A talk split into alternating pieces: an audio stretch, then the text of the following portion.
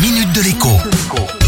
Bonjour à tous. Il fallait s'y attendre. Après une année de vente record dans le secteur du logement ancien, les règles d'octroi des crédits immobiliers changent et se durcissent. Pendant très longtemps, il était possible de demander à son banquier de financer à 100% le bien immobilier convoité, à condition de régler de sa poche les droits de mutation, ce que l'on appelle autrement les frais de notaire. Alors en fait, il s'agit surtout de taxes qui terminent dans la poche de l'État et des collectivités locales.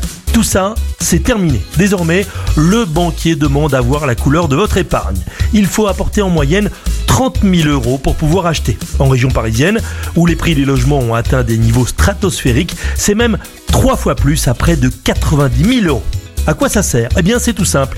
Si vous ne pouvez plus rembourser votre crédit et que vous êtes contraint de vendre votre logement en catastrophe, cet apport est une sécurité pour la banque, mais aussi pour l'organisme qui garantit le prêt immobilier, le plus souvent le fameux crédit logement. Attention, bien entendu, ces contraintes ne pèsent que sur les épaules des primo-accédants.